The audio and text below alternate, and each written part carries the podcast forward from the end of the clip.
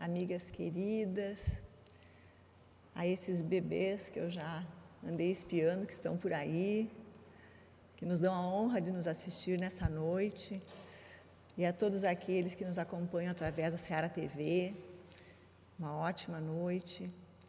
Que Jesus, o sublime educador, nos abençoe com a sua paz, com a esperança, com a serenidade que nós necessitamos para vivermos esses dias, dias em que, apesar das conquistas das ciências e do avanço da tecnologia, proliferam os abusos de toda ordem, a miséria moral, a miséria material, a violência, as dificuldades nos relacionamentos. Esses são os tempos de transição. Tempos difíceis, sim, mas tempos que têm o papel, que nos convidam a uma ampla análise dos nossos valores, a fim de que, transformando-os, transmutando-os em valores melhores, possamos colaborar para modificar essa triste paisagem dos sentimentos humanos na Terra. E acerca dessa situação que acabamos de denunciar, será que existe alguma ferramenta algo em que se deva investir a fim de que se possa modificar, interferir positivamente no caos, nessa falta de ordem, na falta de respeito, em toda essa situação que está instalada na Terra, nós fomos pesquisar o que é que podemos fazer. E encontramos lá na questão 685A da primeira obra básica, o Livro dos Espíritos, um comentário em que Kardec vai dizer que há um elemento, há um elemento que não se costuma considerar, é a educação. Não a educação intelectual, mas a educação moral. A educação intelectual, aquela que atende às necessidades de formação do conhecimento, do desenvolvimento tecnológico, embora tenha uma importância fundamental no progresso humano, ela não assegura o equilíbrio, ela não assegura a harmonia das relações sociais. A educação intelectual não garante a paz e a segurança que desejamos para viver, porque ela não consegue corrigir o egoísmo, a indiferença e a insensibilidade pela dor e pela necessidade dos outros, que são a causa desse grave desequilíbrio social que vivemos na atualidade. Para corrigir essa situação, Kardec diz que é necessária a educação moral, que ele diz na obra, ele chama na obra de regras de bem proceder. E ele continua no seu comentário dizendo não nos referimos, porém, à educação moral pelos livros, e sim a que consiste na arte de formar os caracteres, a que incute hábitos, porquanto a educação é o conjunto dos hábitos adquiridos. Kardec explica que não se trata da educação moral pelos livros, aquela que tem por base a leitura, o estudo, onde buscamos sim o conhecimento capaz de promover a mudança comportamental, o que sem dúvida é parte importantíssima nesse processo educativo do espírito. Mas ele está se referindo à arte de formar caracteres. Ele está se referindo à formação íntima do ser, a esse conjunto de valores, de valores morais que nós vamos adquirindo ao longo das existências e que está lá na base dos nossos hábitos que está na base do caráter dos indivíduos. Essa educação é um processo muito delicado, a partir do qual se renovam as ideias e a alma desenvolve, pouco a pouco, os seus potenciais divinos. A doutrina espírita nos ensina que essa tarefa, a da reeducação moral, é o objetivo maior das nossas existências, que nós reencarnamos para isso. E onde é que entra a missão dos pais? Lá naquela primeira obra, na questão 208, Kardec perguntou: os espíritos dos pais exercem alguma influência sobre os dos filhos depois do nascimento destes? E eles vão responder: muito grande. Exercem uma influência muito grande. Os espíritos dos pais têm por missão desenvolver os de seus filhos pela educação. Isto constitui para eles uma tarefa. Se falharem, serão culpados. Portanto, é missão dos pais, e aqui nós queremos dizer que são o pai e a mãe. É missão dos pais promoverem a educação moral daqueles espíritos que receberam como filhos. E é uma grande responsabilidade, uma tarefa muito grave confiada por Deus aos pais ou àqueles que venham a exercer esse papel. E podemos dizer que nesse processo são corresponsáveis todos que interagem com a criança e que têm oportunidade, através dos seus exemplos, através daquilo que diz para a criança, de ajudá-la a rever e reformular o seu comportamento. Ou seja, todo aquele que, ao interagir com a criança, traz à criança a possibilidade de reeducar-se. Então, nesse sentido, Estão incluídos como corresponsáveis os demais familiares, os professores, os profissionais que interfiram e tenham influência marcante na vida da criança. Mas os responsáveis são os pais ou aqueles que vierem a assumir essa função. Então é muito importante lembrar quem é a criança, porque é muito comum ouvir dizer que a criança é um livro em branco. Será que é isso mesmo? Será que é assim? É um livro que não tem nada escrito? Quem são os nossos filhos? Lá na resposta à questão 385 do Livro dos Espíritos, os Espíritos explicam que as crianças são os seres que Deus manda a novas existências, para que não lhes possam imputar excessiva severidade, dá-lhes ele todos os aspectos da inocência. Então, a criança é um espírito imortal que retorna temporariamente à Terra, trazendo uma imensa bagagem de experiências vivenciadas em outras existências. Em razão disso, a criança já nasce portadora de um psiquismo, cujo conteúdo é muito variável. Nessa fase, ela está com um branco temporário e nós não fazemos ideia de quem está retornando ao berço.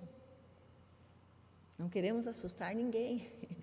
Mas nós podemos estar diante de um espírito que já desenvolveu inúmeras qualidades e possivelmente tenha desenvolvido mesmo, mas entre as experiências que aquela alma traz, pode haver e efetivamente há também más tendências, sentimentos negativos, débitos a resgatar. Quem sabe Trata-se de alguém ainda violento, intransigente, rebelde, vaidoso, orgulhoso, que retorna à vida no corpo físico para reformular essa sua maneira de proceder. Então, aquela carinha mimosa, aquele ar de fragilidade, o sorriso do bebê, em tudo parece ser alguém bom, gentil, e é muito importante isso, porque desperta nos pais os sentimentos de ternura, de carinho, de proteção, mas, de fato, é um espírito comprometido com o passado, necessitado de provas e ensinamentos, que está recomeçando a experiência num novo lar e que depende muito dos pais para realizar o trabalho da própria regeneração.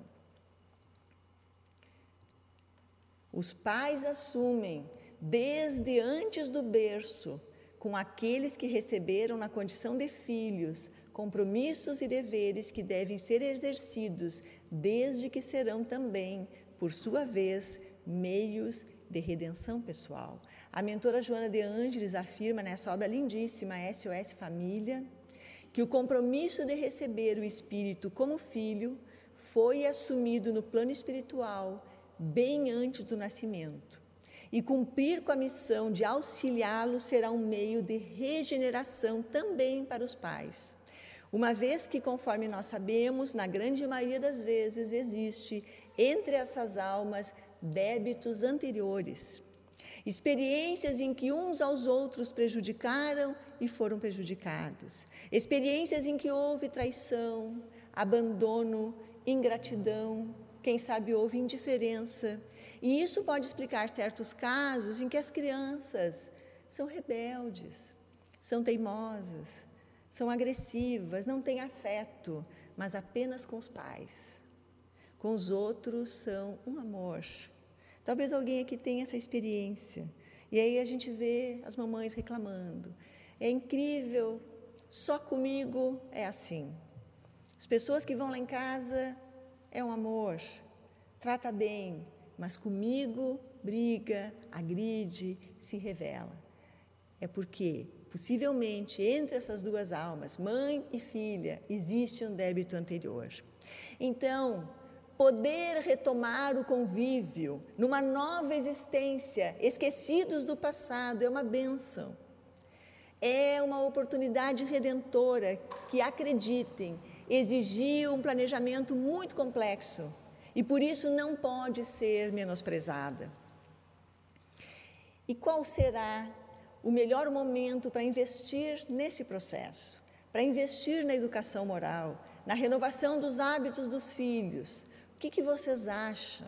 Em que momento, desde o início da vida, qual é o melhor momento para que se invista na educação moral? Alguém tem um palpite? Desde o nascimento. Desde o nascimento, perfeito. Olha lá, os espíritos só entram na vida corporal para se aperfeiçoarem, para se melhorarem. A delicadeza da idade infantil os torna brandos, acessíveis aos conselhos da experiência e dos que devam fazê-los progredir.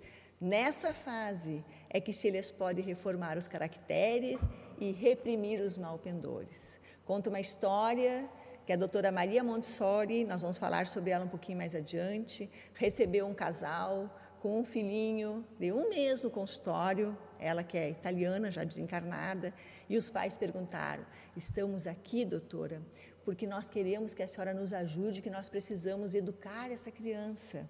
E ela disse assim: Vocês já estão dez meses atrasados, porque deve começar ainda antes do nascimento, nós já podemos, já podemos começar a trabalhar no psiquismo daquela alma que se encontra ainda no período da gestação.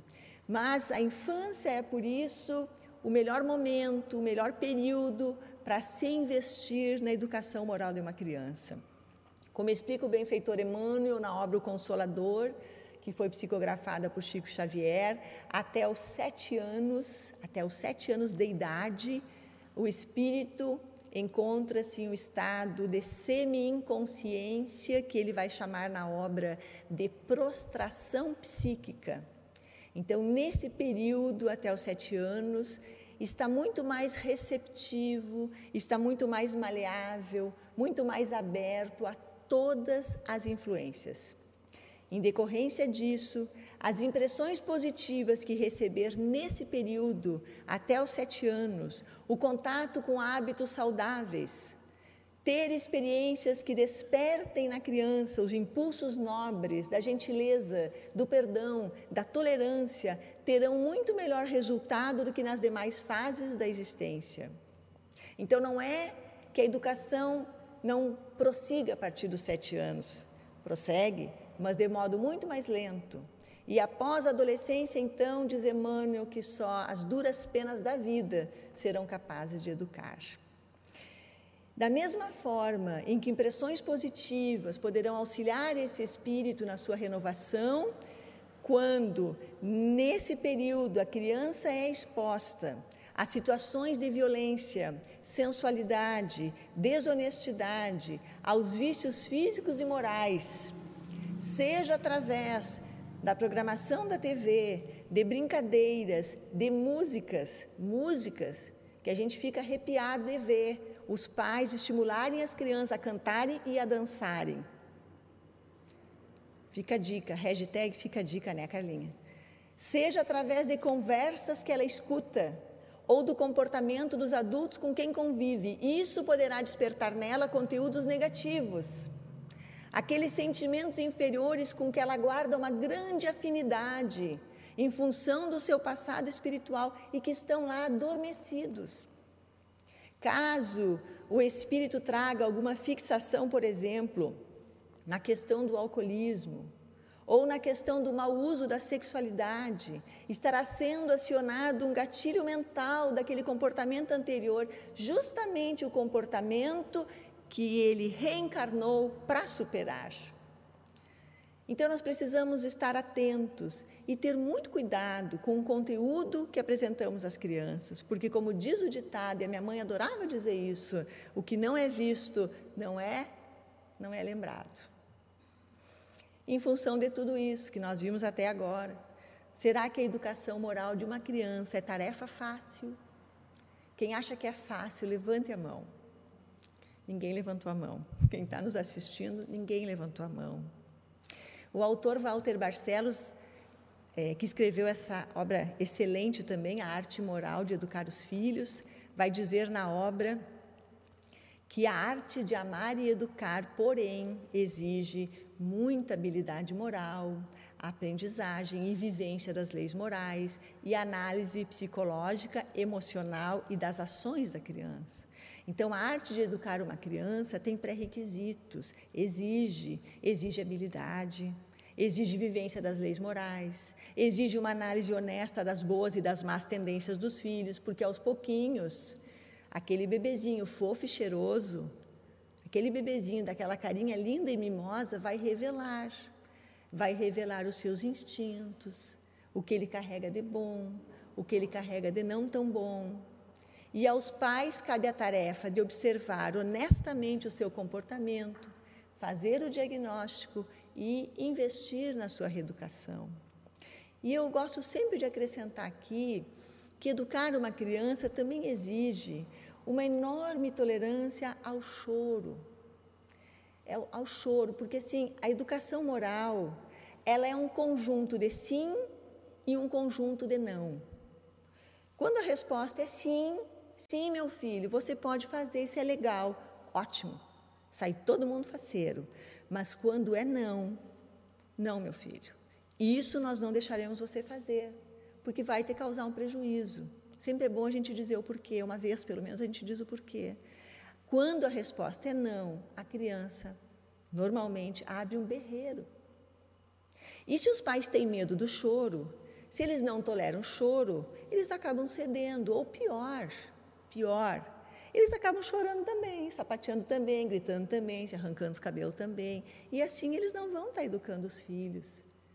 Então é preciso que se entenda que nesse processo educativo, no mundo de provas e expiações, haverá choro e ranger de dentes. As crianças vão reclamar e os pais têm que ficar tranquilos, para que ela entenda desde cedo que o lar é um local seguro. É um local seguro onde ela pode chorar, ela pode protestar e o pai e a mãe continuam serenos mesmo que seja só exteriormente.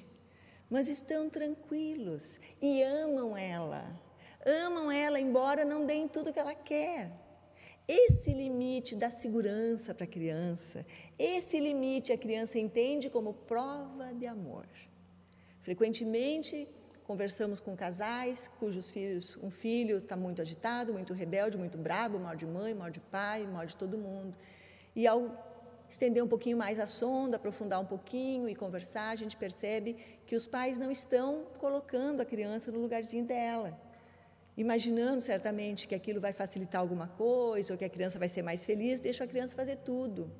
E eu então começo a pensar que na verdade aquele bebê, aquela criança pode estar pedindo limite, pode estar bravo com os pais, porque os pais não estão fazendo o papel deles, que é dizer isso pode, isso não pode, meu filho. Em um texto que está na revista Espírita, lá em fevereiro de 1864.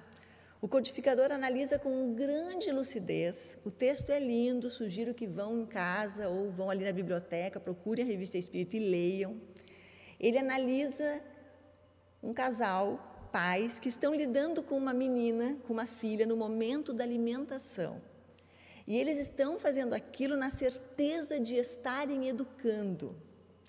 Porque é claro, será que os pais erram? Será que os pais não fazem a tarefa direito porque não gostam do filho? Será que é porque não, não querem o bem daquela criança ou o seu próprio bem? Então a gente fica pensando, e Kardec analisa aquela situação toda. Tudo que os pais fazem são vários passos. E quando termina, ele diz assim: Sem dúvida, a falta é dos pais, mas é bom dizer Muitas vezes estes pecam mais por ignorância do que por má vontade.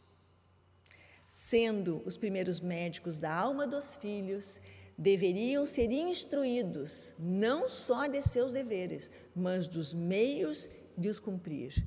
Eu achei isso lindo, lindo. Os pais são os primeiros médicos da alma dos filhos, ou seja, os pais podem diagnosticar, eles podem promover a cura das doenças que o filho traz na alma, do egoísmo, do orgulho, da agressividade, mas para isso tem que estudar, tem que se preparar, tem que buscar. Então não é falta de amor, não é, é que às vezes a criatura não se dá conta de que a tarefa exige preparo, muito preparo. E o codificador diz isso, que muitos pais, embora estejam interessados na educação moral dos filhos, não têm habilidade, não sabem como proceder diante das teimosias, das rebeldias, das impertinências da criança pelo despreparo, pela ignorância ao lidar com os filhos. Eu, há pouco tempo, estava fazendo uma visita e havia lá uma gestante. E, e eu tava, não conhecia muito bem ela, fiquei assim escutando a conversa. Ela estava profundamente angustiada. Ela estava muito angustiada porque ela estava perdida em meio a tantos preparativos para a chegada do nenê.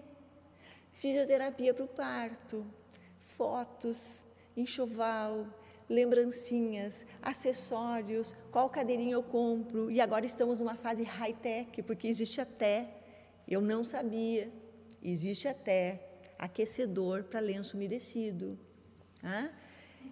Então ela estava perdida, ela pensava, as minhas amigas dizem para eu ir para Miami. E eu ali escutando aquilo e pensei assim: e no preparo para exercer a principal missão? Como será que está o preparo para a educação moral daquela filhinha que está a caminho? Será que tem sido investido? Porque atualmente existem muitos recursos, livros, revistas, profissionais dispostos a ajudar, mas para isso os pais têm que dar o devido valor a essa questão. Aqui na casa, por exemplo, nós temos o Ciclo de Paz, que realiza um trabalho maravilhoso à luz da doutrina espírita. Então, fica o convite para quem quiser conhecer. O estudo acontece aos sábados, a partir das 14h30, e aos domingos, para os pais dos jovens, às 19 horas. Quem quiser pode se juntar ao grupo e vir conhecer e começar a se apropriar dessa questão da educação moral e de como proceder. Bem, e nós também queremos colaborar, então nós trouxemos aqui alguns instrumentos úteis ao bom trabalho dos pais ou dos educadores, ao trabalho da educação moral das crianças. Mas antes eu quero propor um pequeno exercício. Já falamos tanto, né? Está todo mundo meio preocupado já. Quem desejar pode fechar levemente os olhos. Vou pedir que respirem profundamente. Agora vamos prestar atenção na respiração. Alguns segundos respirando para acalmar a mente. Vamos trazer à tela mental a imagem dos filhos, quem sabe os netos, algum afilhado. E agora que estão todos ali, vamos começar a abraçar. Abraçar cada um deles. Um abraço bem apertado, cheio de carinho. E vamos dizer: Eu te amo. Eu te amo.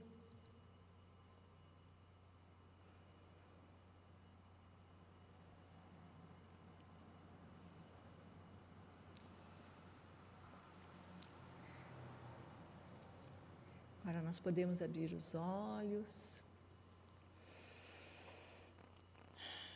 Todos bem? Podem sorrir também, na hora que já. Hã? E vamos prosseguir. Instrumentos úteis. Na obra Vereda Familiar, que também recomendamos a leitura, aliás, na nossa livraria nós estamos com várias obras para para venda, mas que podem ser manuseadas para conhecer o conteúdo que falam muito no tema da educação moral. Então, nessa obra Vereda Familiar, o espírito Teresa de Brito, através da psicografia de Raul Teixeira, nos traz algumas considerações que julgamos importantes acerca do assunto, então nós trouxemos para o trabalho. Ela diz assim: Hoje, quando tantos pais sofrem, tantos filhos sofrem a carência da presença dos pais, mesmo tendo-os ainda no corpo, revise, revise, reflita e veja como tem sido o seu entrosamento com os seus filhos. Convivência. O entrosamento, a participação nas atividades diárias da criança e o diálogo são instrumentos educacionais de grande importância. Lembrando que diálogo, diálogo é assim: eu falo, o outro escuta. Depois o outro fala e eu escuto. São duas vias. A gente reforça porque às vezes os pais, porque se encontram numa posição hierárquica um pouquinho superior, acham que só eles vão falar e que isso é diálogo. Não é diálogo. Isso é falatório. Então, são duas vias. Mesmo que a criança seja muito pequena, nós devemos escutar com atenção. Mesmo que seja um bebê, porque bebê também fala. O choro fala, o sorriso fala. Então, nós temos que escutar com atenção. E nós vamos descobrir, por exemplo, que a filha, a filha traz notícias que a gente vai perceber que ela está com dificuldade de enfrentar uma situação, que ela está sofrendo, que tem alguma coisa que não está sendo fácil para ela. Escutando um filho, nós podemos descobrir que a ideia do filho é tão boa ou melhor que a nossa. Porque as crianças têm ideias ótimas, sabiam? Então é preciso escutar, falar, escutar, manter esse diálogo e também dialogar abertamente sobre as regras da casa. Às vezes eu recomendo fazer em reuniões de família. Reúne o pai, a mãe ou quem cuida da criança com as crianças e faça uma reunião. Para quê? Para redefinir regras, para relembrar regras, para fazer planos, para dizer àquele filho, àquela filha o que a gente espera dele e escutar o que eles pensam e o que eles esperam de nós algo muito delicado. Nós podemos ficar chocados, mas é só escutar. A gente não precisa se defender. Mas não precisamos nos defender, mas precisamos estar dispostos a escutar, reavaliar o nosso comportamento e, quem sabe, até pedir desculpas, o que é algo lindo, é formidável. Quando um pai e uma mãe conseguem analisar o que fizeram, o que disseram e chegar ao filho e se desculpar, isso abre no coração do filho um espaço enorme para os pais. A gente ganha o coração deles, porque aí eles começam a perceber que nós somos gente, somos humanos, reconhecemos também, respeitamos ele.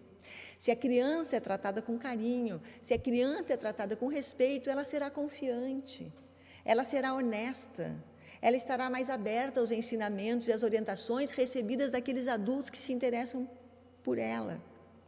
Agora, os pais que não reservam tempo para conviver com os filhos, esses pais dificilmente conseguem estabelecer limites ao seu comportamento. e, por certo, terão enormes dificuldades para que as crianças desenvolvam hábitos melhores. Todas as suas orientações, todas as suas palavras, todos os seus ensinos ruirão por terra. Ruirão por terra, se você apenas quiser ensinar sem que viva nobremente os ensinos que ministra. Walter Barcelos diz naquela obra que nós citamos que o bom exemplo é o mais poderoso elemento de influenciação do mundo mental dos filhos. Quem quiser contribuir na educação moral de uma criança precisará ser o exemplo vivo daquilo que diz ou não diga. Porque se disser e não fizer, se der orientação e não seguir a mesma orientação, a criança poderá concluir que aquele adulto não é confiável. E quando esse adulto é o meu pai ou a minha mãe, isso é péssimo. Então, se nós não conseguimos ser o exemplo daquilo que nós estamos dizendo, é melhor não dizer. Respeito, disciplina, gentileza, honestidade se aprende em casa, sim, mas apenas quando os pais se esforçam para superar os próprios vícios e fazem o mesmo, ou seja, os pais. Os pais devem ser educados para conseguirem educar. E vejam aqui a sabedoria de Deus que está dando ao pai e à mãe uma oportunidade de reformarem o próprio caráter. Porque será preciso abrir mão de muitas coisas. Será preciso abrir mão do seu tempo, das suas necessidades, das suas vontades, para olhar os, as necessidades daquele serzinho frágil, pequenininho, que pede atenção, que pede cuidados constantes. E isso significa superar o egoísmo. Serão necessários muitos esforços para vencer as más tendências. E a gente faz porque a gente sabe que só assim nós vamos contribuir para a formação moral, para o progresso daquele espírito que nos foi confiado. E nós não os deveremos preparar para os tempos de facilidade e abastança. Deveremos ofertar-lhes esses pequenos grandes auxílios da casa para aprenderem a colaborar. A cooperação. Os filhos precisam conhecer esse processo pelo qual a casa fica limpa, a comida é preparada, a roupa se organiza. Eles precisam entender que isso não é efeito de mágica e para isso eles têm que participar das tarefas da casa, é claro que de acordo com a sua capacidade. Muitos adultos, muitas, muitas crianças se tornam adultos dependentes, sem autonomia, incapazes de pensar coletivamente, incapazes de assumir compromissos num grupo porque não foram incentivados pelos pais a colaborar quando eram pequenos. Uma criança, mesmo pequena, ela pode auxiliar em vários momentos, e nós aqui queremos recomendar que os pais consultem, quando quiserem. É, fazer essa distribuição de tarefas, a chamada tabela Montessori, justamente inspirada nos estudos e no trabalho da médica italiana que falávamos, doutora Maria Montessori, que dedicou-se a pesquisas no campo da pedagogia, na área da educação. Então, aqui nós vamos ver, por exemplo, que uma criança de 5 anos, ela pode arrumar sua cama, ela pode guardar a roupa. E além de tudo que nós já dissemos, temos que pensar que levar o lixo para a lixeira, colocar a roupa suja na máquina, cuidar de um bichinho de estimação, arrumar uma mesa, guardar os brinquedos, varrer uma calçada é muito melhor, muito melhor do que passar o tempo, passar o tempo livre em atividades que muitas vezes são prejudiciais àquela criança. E se é válido vacinar os pequeninos contra certas doenças, não deveremos olvidar, não deveremos esquecer a grandeza de que se constitui a doutrina de Jesus, como abençoada medicação profilática, a fim de que os filhos tenham estrutura para conseguirem viver no mundo com os valores morais e espirituais. Teresa de Brito nos lembra da importância de apresentar os ensinos e exemplos de Jesus às crianças, a fim de prevenir novas quedas morais e promover o desenvolvimento dos valores espirituais. Porque assim, apenas assim, Vencendo a si mesma, a criança poderá colaborar na implantação dessa sociedade mais justa e mais fraterna que queremos. E a esse processo nós denominamos evangelização. Aqui no Ceará do Mestre, aos sábados e aos domingos, mais de 200 crianças e jovens participam dos encontros de evangelização espírita. Aliás, as inscrições ainda estão abertas, é só procurar o voluntário da livraria, né, Carla? isso mesmo. Nesses encontros, os evangelizandos, que é como chamamos essas crianças queridas, eles aprendem coisas fantásticas, que eu fico pensando assim, se eu soubesse disso quando eu era criança, né, Renata? Se eu soubesse disso. Eles aprendem sobre Deus, sobre imortalidade da alma, sobre reencarnação, a lei de causa e efeito, sobre mediunidade. Graças a uma equipe de dedicados trabalhadores, essas crianças aprendem que nós pedimos para nascer, que nós escolhemos a família, que nós estamos aqui para evoluir, que as dificuldades fazem parte do processo, do processo educativo, que nada é por acaso, que Jesus é nosso irmão. Todos irão aprender nos encontros de evangelização espírita sobre o perdão, sobre o amor aos inimigos, sobre a importância do autoconhecimento, para que se possa vencer as imperfeições e sermos felizes. É lindo de ver os bebês os bebezinhos conhecendo Jesus, o governador espiritual da terra, estudando o fluido vital, o aparecimento das espécies e entender como é que se processa o aprendizado nessa idade tão tenra, quando parece que eles não estão entendendo nada. E eles entendem tudo, né, Fafá? E tem mais. Mais um instrumento útil. Luz inapagável passa a brilhar sobre o lar, onde perdura as vibrações da prece. Ondas permanentes de harmonia envolvem o ambiente familiar, a prece, a oração. Nós sabemos que nesse processo de educar, de bem orientar os espíritos que nos são confiados, nós não estamos sozinhos. Que amigos do plano espiritual acompanham as nossas lutas, acompanham as nossas dificuldades, as nossas limitações, o empenho com que nós nos atiramos à tarefa. Então, eles vão suprir onde seja necessário, sempre que nos ligamos a eles através da prece. E aqui nós queremos destacar a prática do Evangelho no lar, essa prática que conjuga a força da prece com o conteúdo moral das histórias. A reunião da família em torno dos ensinamentos de Jesus atrai a assistência dos, bons espíritos que passam a acompanhar e proteger aquele grupo familiar, os ninhos de escola, reforçando as defesas magnéticas daquele lar, inspirando a harmonia, inspirando o entendimento entre todos os familiares. E quando há crianças na família, elas devem ser convidadas a participar. E aí nós podemos usar histórias infantis que despertam a atenção da criança e com a ajuda dos benfeitores que acompanham a família, a criança se torna mais receptiva e retém melhor os ensinamentos contidos na história. Quem ainda não realiza o Evangelho no lar e deseja aprender, pode buscar também informações com os voluntários na nossa livraria. Tarefa não é fácil. Em tudo que eu li, eu não encontrei essa palavrinha.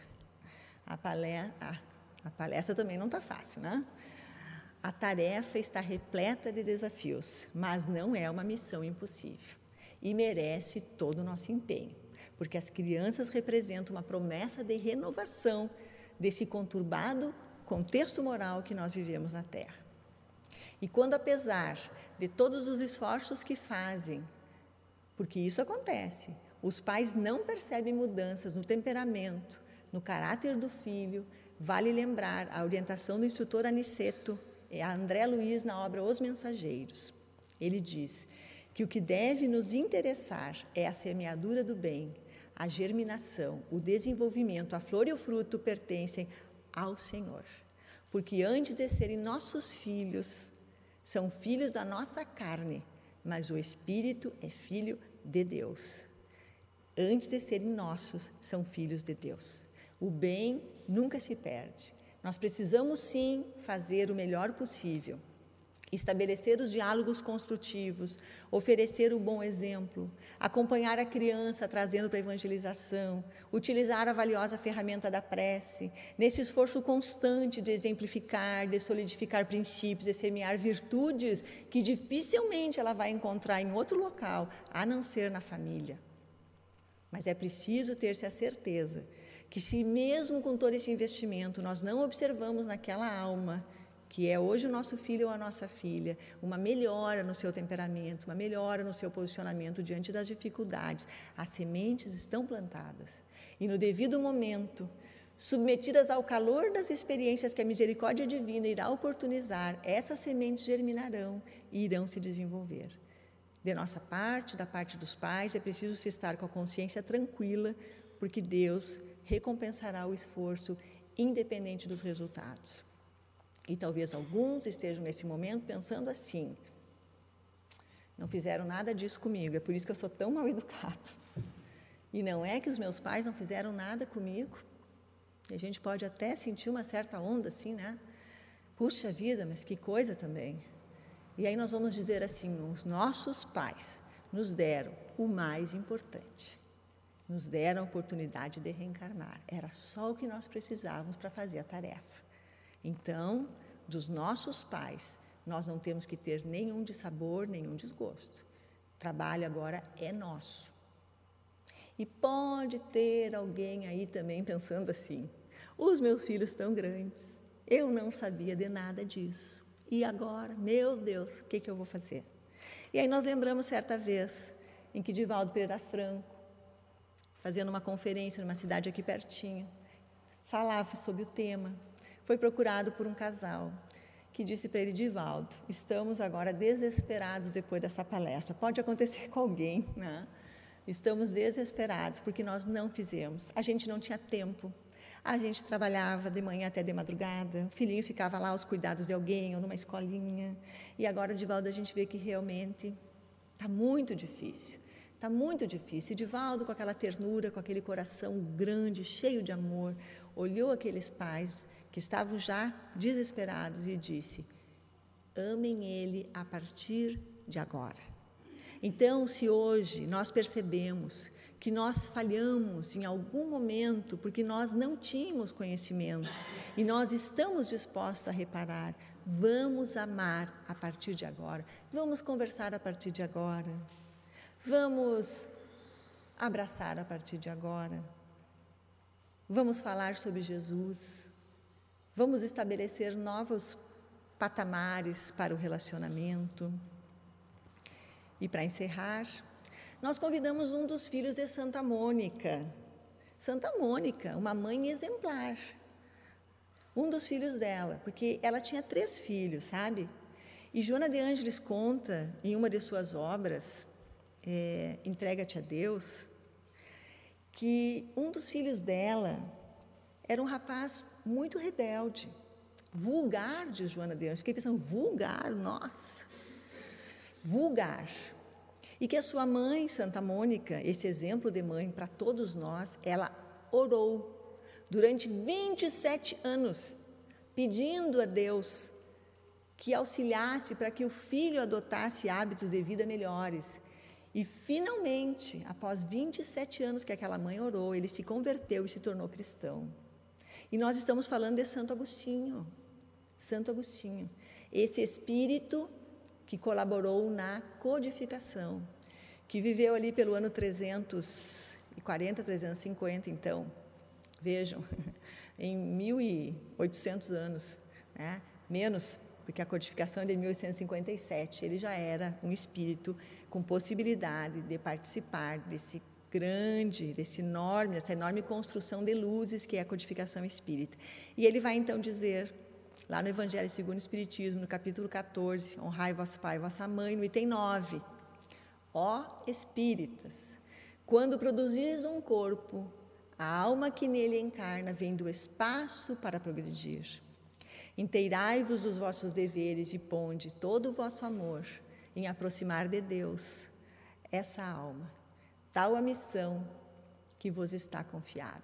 Lembrai-vos de que a cada pai e a cada mãe perguntará a Deus: que fizestes do filho confiado à vossa guarda.